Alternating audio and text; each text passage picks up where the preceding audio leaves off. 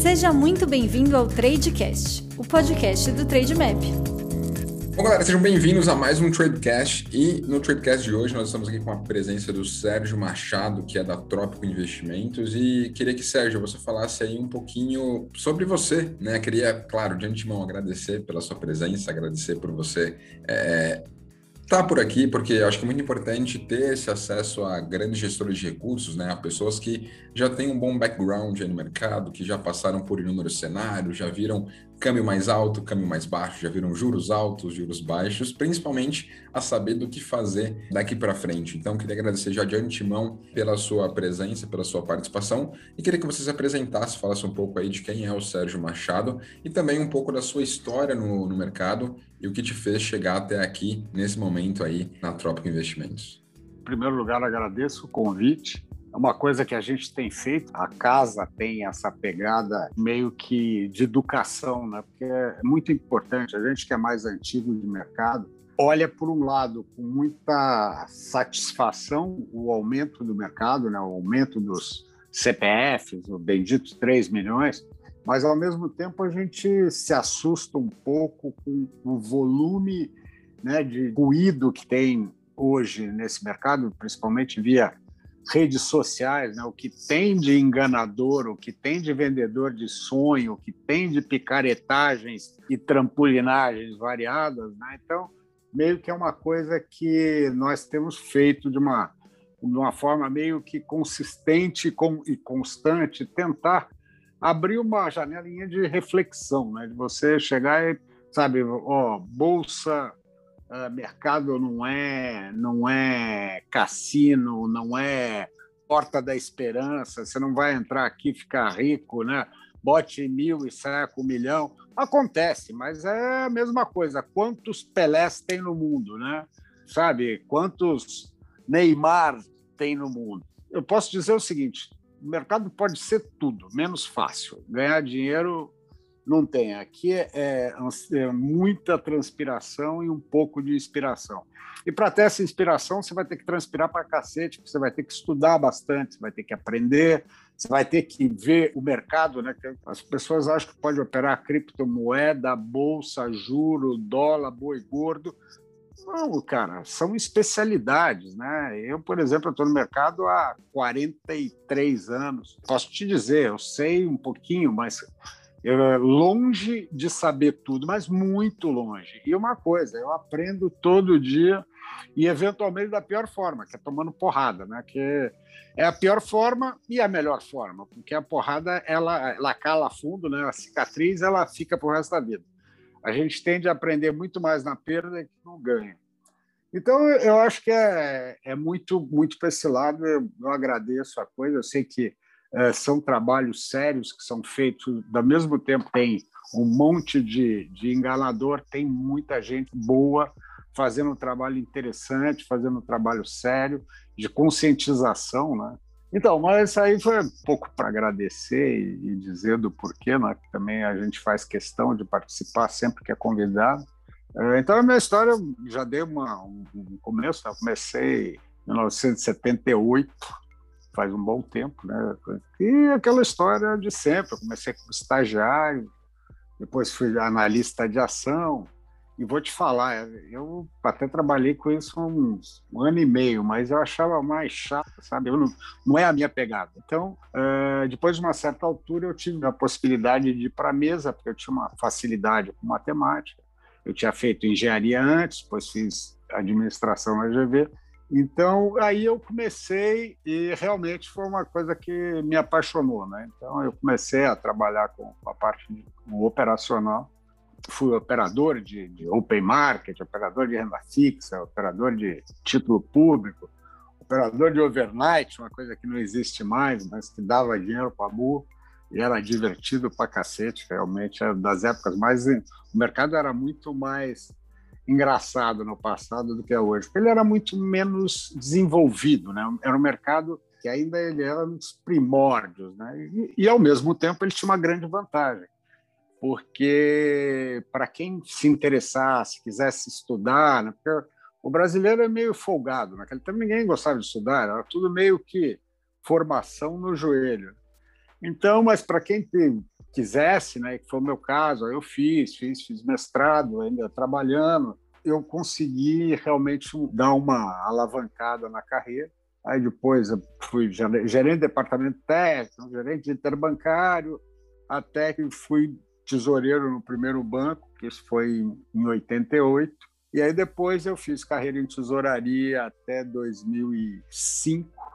2005 realmente eu, eu achei que o mercado financeiro tinha mudado muito, né? as tesourarias tinham perdido muito a importância que elas tinham no passado. Eu sou do tempo que, por exemplo, o primeiro banco que eu fui tesoureiro, a tesouraria representava de 50% a 70% do lucro líquido do banco. Né? Então, era uma posição muito importante, muito vital.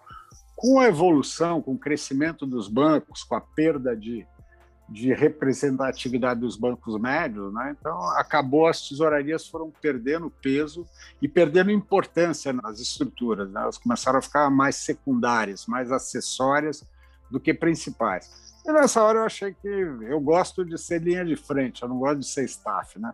Foi quando, isso em 2006, aí eu abri minha primeira asset, que chamava Vetorial, uma asset voltada especificamente para produtos de tesouraria, né? A gente tinha um fundo principal, mas depois chegamos a ter oito fundos juntos.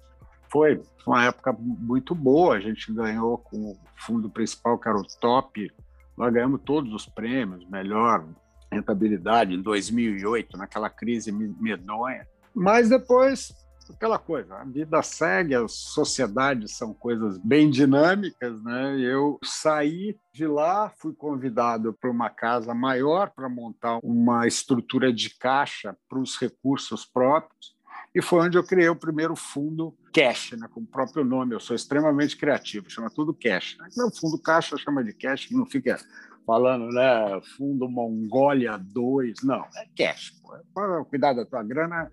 Uh, eu fui, fiz esse primeiro, depois eu fui convidado para uma, uma outra casa para montar um produto igual, uh, nós montamos, e depois também por essa casa acabou passando por uma fusão e tal, e eles não queriam manter uma gestão interna. Eles fizeram opção para ficar só com distribuição e wealth management. Né? Então, foi nessa época que eu saí, eu tinha a asset era minha, então, eu fui procurar alguém no mercado onde houvesse uma sinergia e uma complementariedade. A terceira asset que eu tinha aberto é abrir, ficar de novo sozinho.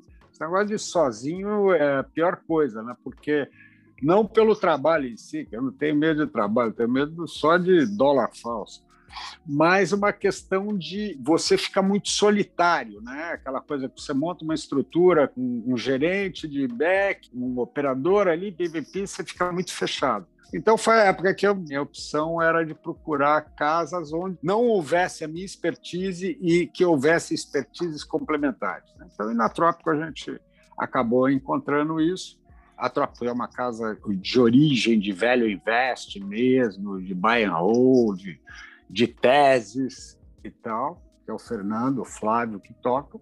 E eu vi justamente com o fundo de o fundo de caixa, que é uma coisa que tanto ela é complementar para os clientes da Trópico, como ela é, é complementar para o conhecimento da casa, né? porque a casa era meio distante dessa parte de câmbio e juros que é a minha é a minha vida, é a minha realidade.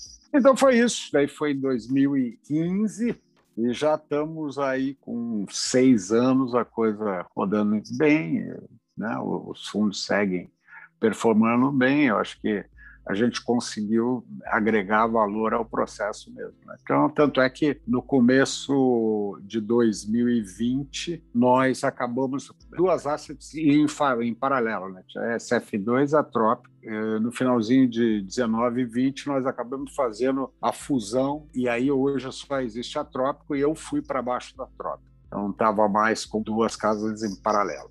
Mas e estamos aí, tamo, a coisa segue, estamos seguindo nessa linha de tentar, num fundo de caixa, que é um fundo teoricamente né, meio bobão, meio parado, a gente tentando gerar valor nele. Apesar de ser um produto meio passivo, é de fazer uma gestão ativa de um produto passivo. Né? Então, justamente isso que é a nossa maior preocupação, porque os ativos que compõem o fundo são dados, né? a estratégia está lá no regulamento, né? o que pode ser comprado, o que não pode. Basicamente, a gente opera três caixinhas, né? Eu opero título público federal e compromissada, que é o caixa, ah, uma parte de título privado só título de instituição financeira, uh, hoje eu só opero com AAA, né? eu só tenho papel dos dois maiores bancos do Brasil. E tem uma parte que eu faço as operações de financiamento de bolsa, né? que para mim, para mim não. Uh, de fato, você corre um risco B3 e não um risco empresas e não um risco taxa, né? porque é importante nesse tipo de produto que você tenha uma rentabilidade alvo mais baixa é totalmente inaceitável que você corra riscos altos, né? coisa que a gente viu que esse tipo de postura ele acaba pagando o seu prêmio. A gente viu isso ano passado, no fim de 2019, quando os fundos de caixa tinham se carregado de debêntures, de títulos de crédito privado, com um risco mais alto, com uma liquidez mais baixa, quando houve os problemas né, no mercado, simplesmente você não tinha comprador. Né? Então, os papéis perderam valor muito rápido e muito fortemente. Né? Teve, teve, papel que oscilou que parecia bolsa. Né? Essa é uma visão também, a falta de conhecimento. As pessoas achavam que debênture era uma coisa que meio que tinha liquidez igual a LFT, LTM, não tem risco, na hora que quero sair, não consigo. É bem assim.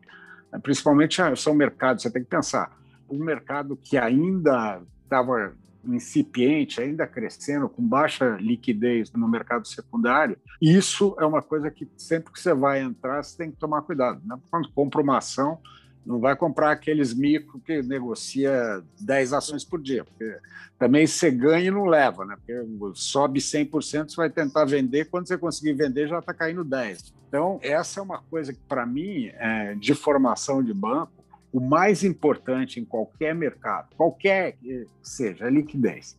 Você tem que poder entrar e tem que poder sair. Então, o tamanho que você tem que ter em relação ao mercado, ele tem que ser compatível à liquidez dele. Né?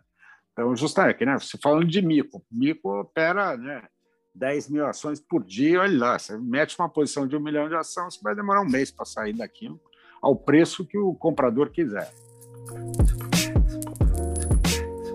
você trazendo esse background, eu acho que é um ponto muito bom de falar sobre essa questão de, de caixa, né? Porque eu mesmo respondo e recebo muitas perguntas ali de pessoas que, poxa, beleza, eu tenho ali minha reserva de oportunidade que eu quero deixar ali os meus recursos, né? Porque, poxa, a pessoa ela já entendeu que não faz sentido muitas vezes estar 100% alocado, porque ela pode ser um passageiro da agonia, né? Às vezes ela vê ali a bolsa caindo 30, 40, 50%, que pode acontecer, ela está 100% alocada, não vai ser legal. É legal ela ter um caixa ali, ela ter uma reserva de oportunidade para aproveitar para comprar aquilo que gosta mais barato. Mas tem umas premissas aqui que você levantou que são muito importantes, né? No, no que diz respeito a esses recursos que você coloca em caixa, porque às vezes as pessoas só olham ali, poxa, tem algumas instituições ali que estão dando é, 210 do CDI para você deixar os seus recursos, mas que segurança você vai ter, né? Que lastro você vai ter desse tipo de ativo? E eu acho que é muito isso, né? Quando você olha para a caixa, a questão de segurança e liquidez, elas são fundamentais, né? Porque quem viu setembro do ano passado, né, a Selic, né, a LFT com performance negativa,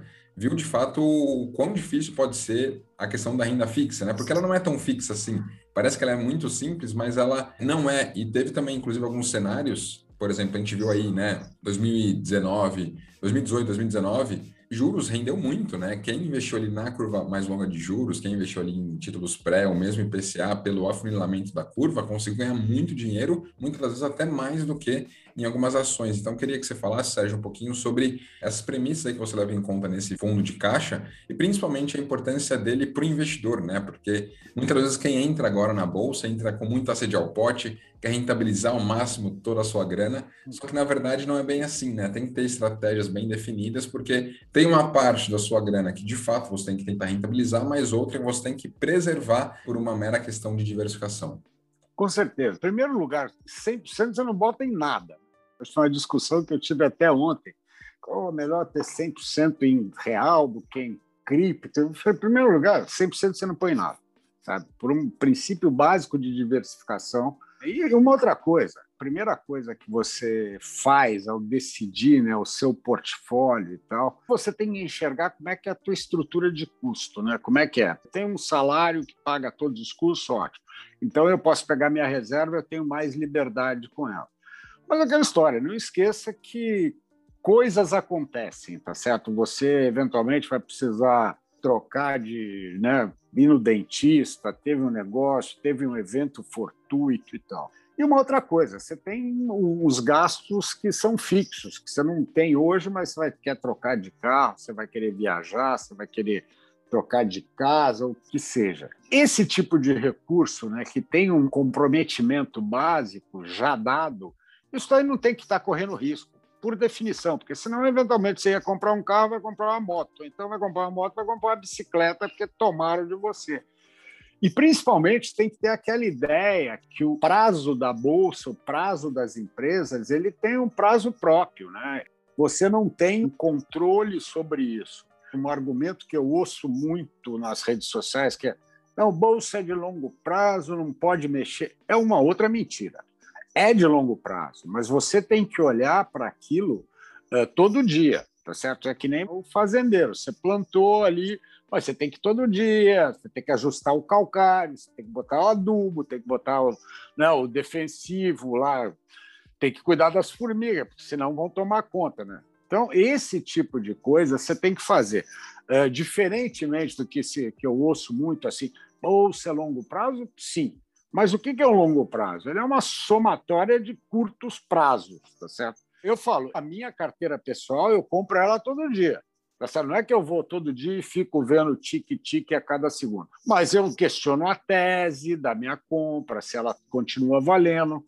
Eu questiono, tá certo, se a empresa está entregando o que eu pretendia, se o setor está entregando o que deveria se a economia está compatível, tá certo, com o que era. É assim, um absurdo você falar, depois da pandemia, investimento em companhia aérea, tá certo, e hotelaria. Você fala, opa, para aí, mudou. Mas esse é um caso extremo porque estava na cara, que ninguém ia viajar e falar, meu, vem na mas você tem que tomar esse cuidado todo dia, porque não adianta você chegar um dia olhar e falar assim: não aconteceu, né? caiu a ponte e não posso mais passar. Não. Você vê, ó, vai lá, olha a cabeceira, vê se não está escorrendo terra por ali, se o, né, o concreto não está trincado, se não passou um caminhão muito grande. Você tem que olhar isso. E é o que eu faço. Quando você fala essa preocupação, porque a gente perdeu dinheiro em setembro do ano passado com LFT.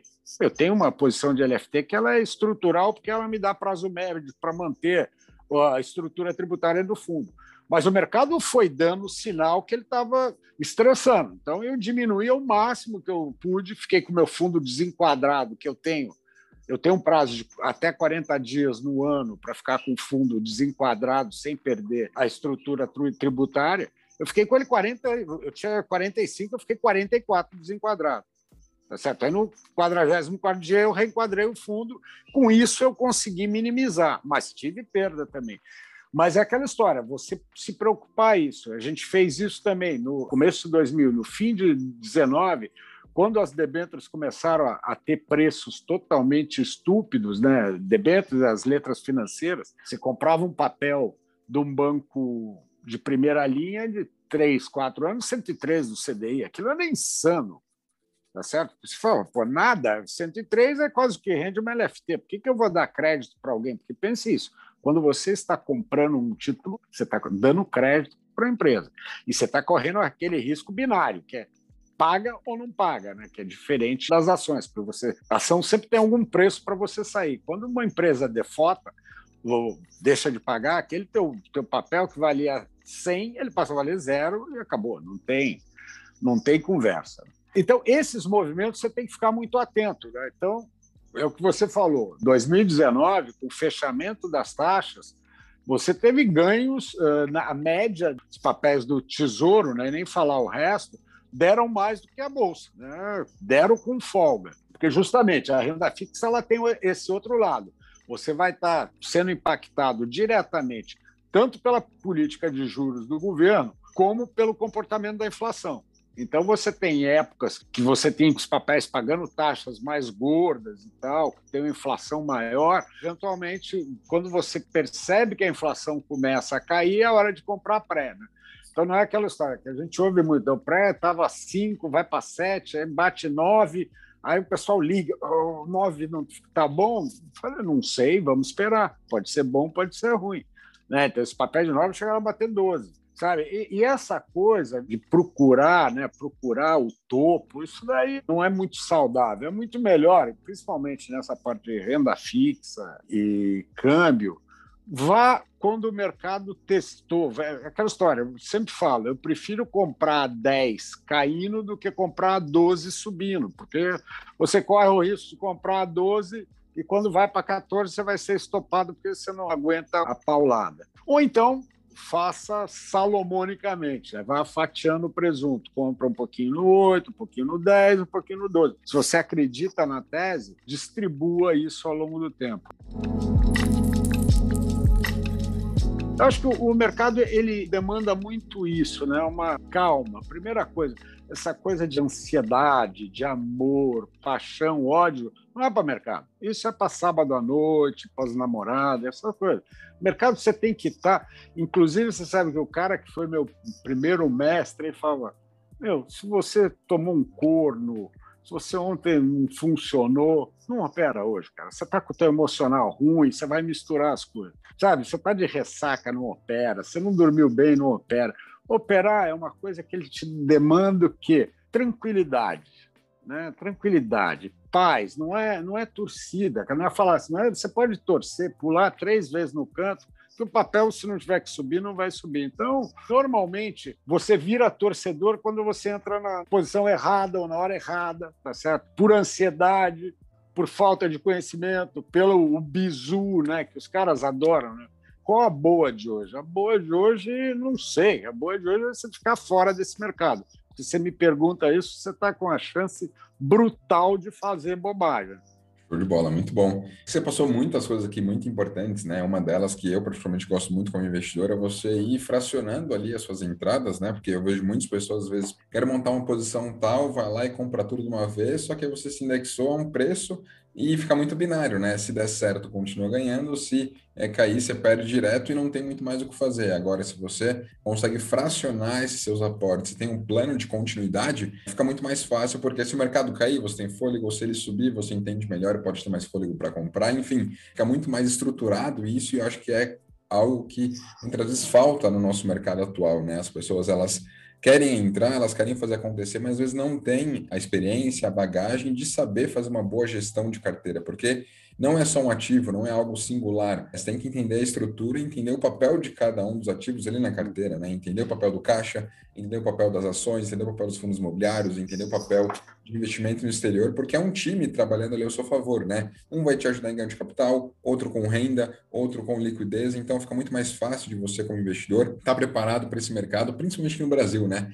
Que oscila tanto, cada dia uma novidade, cada dia uma nova pauta que pode fazer o mercado balançar. Mas, Sérgio, até aproveitando aqui a sua grande expertise aí na, na questão de câmbio e juros, Queria saber um pouco de você, né, um pouco do que vocês acreditam aí em termos de perspectivas, né? Claro, tentar precificar dólar e saber se está caro ou barato é um pouco complicado, né? Porque é, muito mais pessoas já erraram tentando fazer é. essa previsão do que acertaram. Só que tem, é claro, alguns fundamentos, alguns gatilhos que podem fazer tanto se apreciar como também se depreciar. E a gente sabe, né, que o fator juros e câmbio ele é determinante a saber como que o mercado vai andar a própria questão do IPCA que você falou aí, da própria inflação, a gente tem um IGPM altíssimo nos últimos 12 meses, isso dá principalmente pelo câmbio.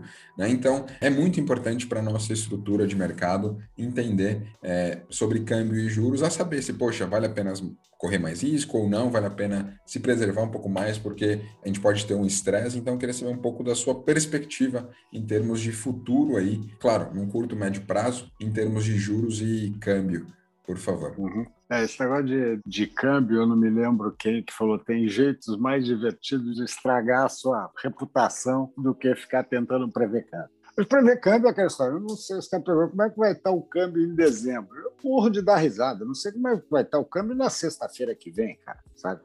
O que é muito importante, é o que eu sempre falo, mais importante do que onde ele vai estar, é como ele está parecendo que vai se comportar. Porque mais importante não é nem onde ele está, é como ele vai lá. Então, por exemplo, você falar assim, ó, o câmbio, hoje o câmbio está 5,50. Você fala, em dezembro vai estar tá 6. Agora, como é que ele foi para 6? Ele bateu 7, caiu para 4, voltou, sabe? Ou ele veio né, um reloginho até 6, ou ele veio um reloginho até. Então, essa parte que vai fazer toda a diferença, né? Porque quanto mais volátil o câmbio for, mais ele vai contaminar a economia, mais ele vai contaminar a inflação, porque a gente já está. Hoje, se você fizer uma análise simplista, o câmbio está fora de preço tá certo? Tem aquele negócio de paridade de poder de compra, uma comparação de preços de ativos interna e externamente, então você teria é um índice McDonald's pura mais mais técnico, tá? Então, por esse lado, você tem um câmbio tá mais depreciado, ele é, um, é uma moeda mais depreciada do mundo nos últimos 12 meses. Aí sempre hoje em dia, é, e esse é um perigo, são os analistas ex post, né? O cara olha o ativo, olha o que aconteceu. Ah, não, foi o fiscal. Na verdade, o câmbio está nesse ponto por uma série de razões. A primeira delas é uma taxa de juro errada, tranquilamente. Um grupo nosso de economistas gestores, a gente veio avisando isso desde o final de 2019, que era muito interessante você trabalhar com uma taxa de juro baixa, porque tem um, um poder, teoricamente, de dar uma acelerada na economia, mas quando você pega um preço importante como juros e leva ele para um lugar errado, você começa a ter efeitos colaterais negativos. E foi o que aconteceu, né? Os juros muito baixos, eh, eles começaram a gerar uma fuga de dólar, primeiro do hot money que vinha aqui para pegar a carry de taxa, né? E aí, que aí primeiro os defensores da taxa artificialmente baixa falam que bom, esse dinheiro é do mal, ele vem aqui tomar. Primeira coisa, isso é dinheiro especulativo. O SPECA ele é necessário em qualquer bolsa. Tira o cara que fica no day trade, no giro, na bolsa, a bolsa para, ela acaba, porque aí vai ter só o cara que compra e não vende, quem que dá uh, o swing na bolsa? É justamente os traders de curto, de médio prazo que estão entrando e saindo com objetivos mais curtos, tá certo? Que, tipo, tesouraria, eu tinha posição de bolsa grande. Você acha que eu estava comprando por causa do fundamento para daqui a dois anos? Não. Meu horizonte de negócio ali era entrar, ganhar 3, 4, 5% e tchau. E isso é importante que tenha. Né? Então, o que aconteceu? Quando o câmbio começou a perder, você começa a ter uma pressão de compra, porque você não tinha mais tanto vendedor. Esses caras saindo não tinham de quem comprar, você começa a ter uma alta da moeda. E com isso, essa alta começa a gerar um desconforto que diminui o fluxo, né? Então você começa a ter menos fluxo de entrada. O que acontece? Quando você tem menos fluxo, você começa a ter mais volatilidade. Você fala, ó, oh, por quê? Porque, pelo seguinte, antes a gente chegou a ter sei lá, movimento diário de 2, 3 bilhões de dólares no mercado de, de pronto. E depois caiu para coisa de 500, 600 milhões, ou seja, bilhões. Você vê a diferença de antes uma saída, por exemplo, da Petrobras de 100 milhões de dólares, que não fazia cosca, porque era 3% do fluxo. Hoje, sai 200 pau é 50% do fluxo sabe? Então, qualquer movimento maior, ele tende a mexer mais com a moeda, ou seja, você tem muita vol, e a vol é pior do que o nível, é aquilo que a gente falou, o importante é como ele vai lá. Chega um negócio que você começa, a gente teve nesses meses aí, no segundo semestre de 2021, vol de 5, 7, oscilação no dia. Teve vol de mais de 30%. A gente teve mês que ah, o dólar estava com mais vol que o Bitcoin tá certo? É um negócio totalmente insano. Aí fala, não, mas moeda oscila. Cara, moeda é um dos preços mais importantes da economia, tá certo? Se você começa a ter um preço com uma volatilidade, como é que os produtores se posicionam? Aí fala, não, o exportador legal. O exportador também leva fumo, porque Ele fecha o câmbio de manhã às 5h10, à tarde está 5h30.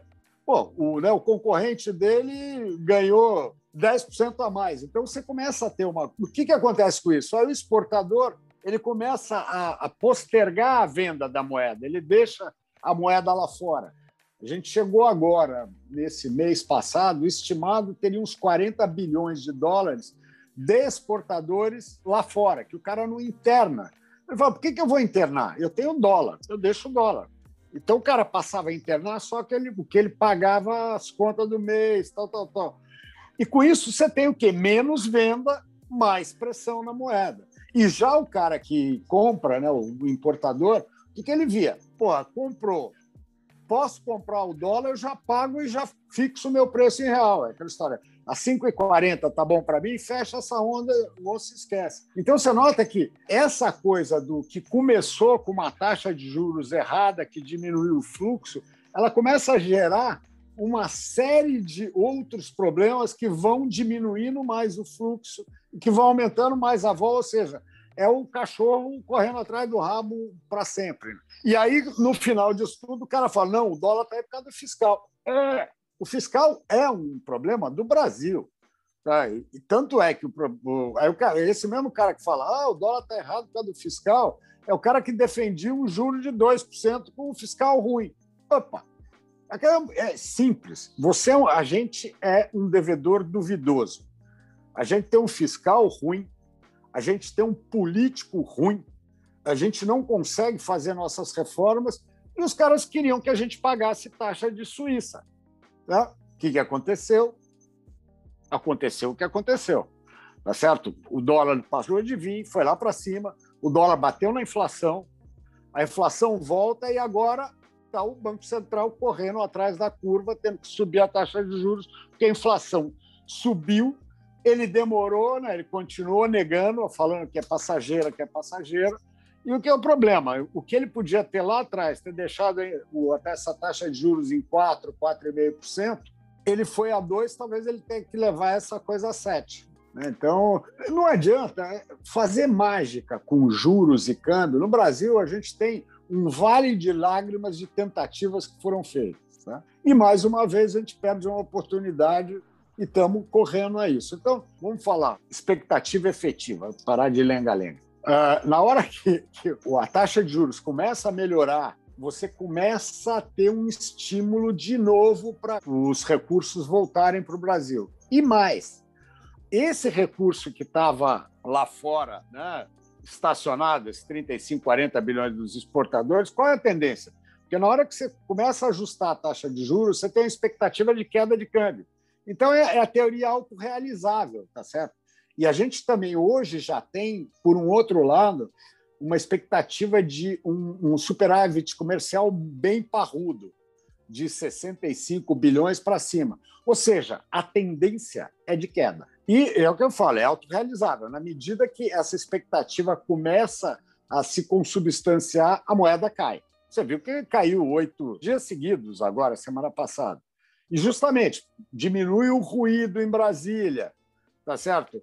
Aí, porque quando começa muito ruído, as pessoas parecem que não raciocinam bem, né? Começa a ficar no meio da, da bagunça.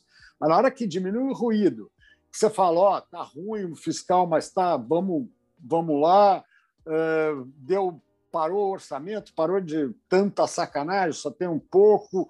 Pô, na verdade, o que vai acontecer? Vai entrar um monte de dólar no Brasil, você tem uma tendência de queda. Então, esse é natural. Hoje, pela somatória, balança comercial, o político que parou de fazer ruído e uma taxa de juros que parece que vai ser levada a níveis mais razoáveis, você tem uma tendência de queda de dólar.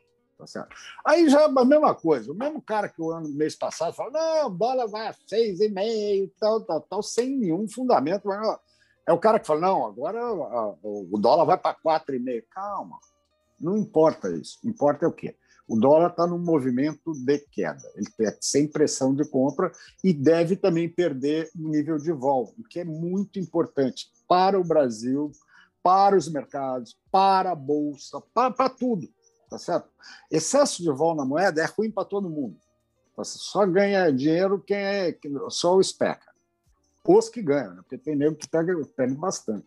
Muito bom ter essa visão aí de quem, de fato, conhece muito, né, sobre câmbio e juros, porque acho que o mercado ele vive essa questão de algumas falácias assim, né? Tem gente que é muito pessimista e acha que o Brasil de fato vai acabar e que dólar vai para 7, tem gente que é muito otimista e às vezes não compra dólar achando que ele vai para 4 de novo. E acho que o caminho é meio que o meio termo, assim. Acho que você tem que estar exposto naquilo que você vê fazer sentido, mas é necessário entender essa questão dos movimentos, né? Porque tem tanto esse movimento interno aí é, é, do dólar que você bem mencionou, que pode fazer com que ele caia um pouco, né? E tenha essa tendência de queda, e tem também a própria questão dos Estados Unidos, né? Os estímulos ali feitos pelo Biden e tudo mais. Então, essa política externa também, de certa forma, pode impactar é, no próprio dólar para que ele possa se, se, depreciar um pouco, né? E ajustando essa questão de juros que você mencionou aqui interno, eu acho que é também importante, né? Porque talvez 2% ao ano não é algo sustentável para o longo prazo, mas também eu não penso não. que a gente vai ter juros de 14 de novo.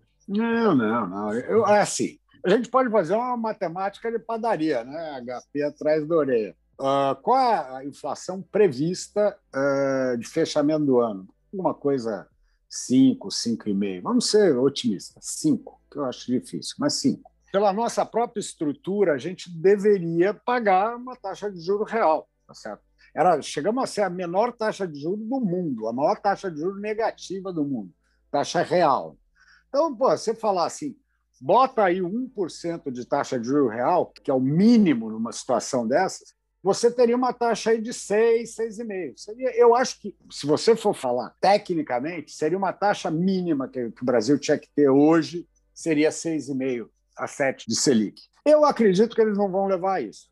Tem, tem gente já falando, não, vai a 9. Eu, eu acredito que não.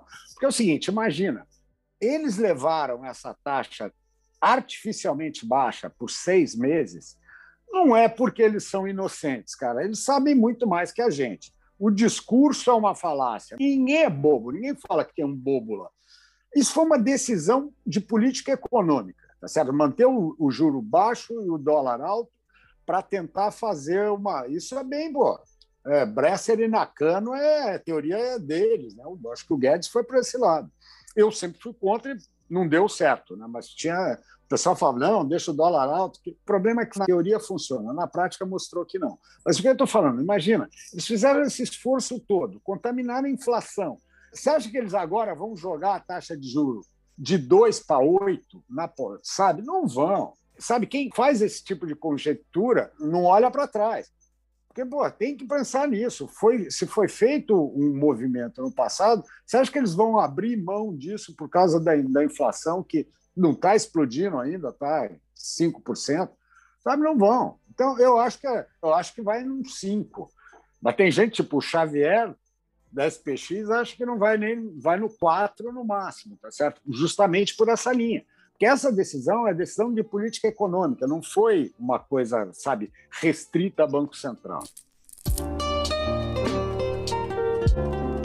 Sérgio, queria, poxa, agradecer imensamente. Acho que a visão que você trouxe aqui de câmbio e juros ela é muito boa é algo que o investidor ele tem que sempre levar em conta, porque isso aí permeia, de fato, muita coisa, até mesmo em câmbio e juros também tem muita oportunidade, né? Quem tinha, por exemplo, dólar antes da pandemia, poxa, viu aí, às vezes subindo é, 40% aquilo que tinha, em alguns casos até 50%, dependendo do patamar de preço que tinha o dólar. É a questão de juros, né? Se você conseguir entender bem essa questão da marcação a mercado, dá para você também surfar ondas, né? Tanto com pré-IPCA em um cenário aí que você bem citou, de uma inflação inflação para reduzir, é, com a perspectiva de juros para cair também, mas o oposto também, talvez agora em um cenário que juros ele tenda a subir, mesmo que de forma gradual, talvez aquilo que é pré-IPCA já, já tem que ter uma cautela maior em termos de prazo e tudo mais. Então, é, acho que essa visão ela foi sensacional. E queria aqui, Sérgio, que você deixasse suas palavras finais para quem acompanhou aqui o Tradecast e dicas né, para quem está começando agora na Bolsa, para quem está emergindo agora nesse mercado, para quem está, enfim, conhecendo agora esses números e às vezes parece ali uma é, um computador de bordo de avião, né? Tanta coisa, tanto número, não entendo nada, enfim. É você que já tem uma boa experiência no mercado, que poderia dizer para essas pessoas?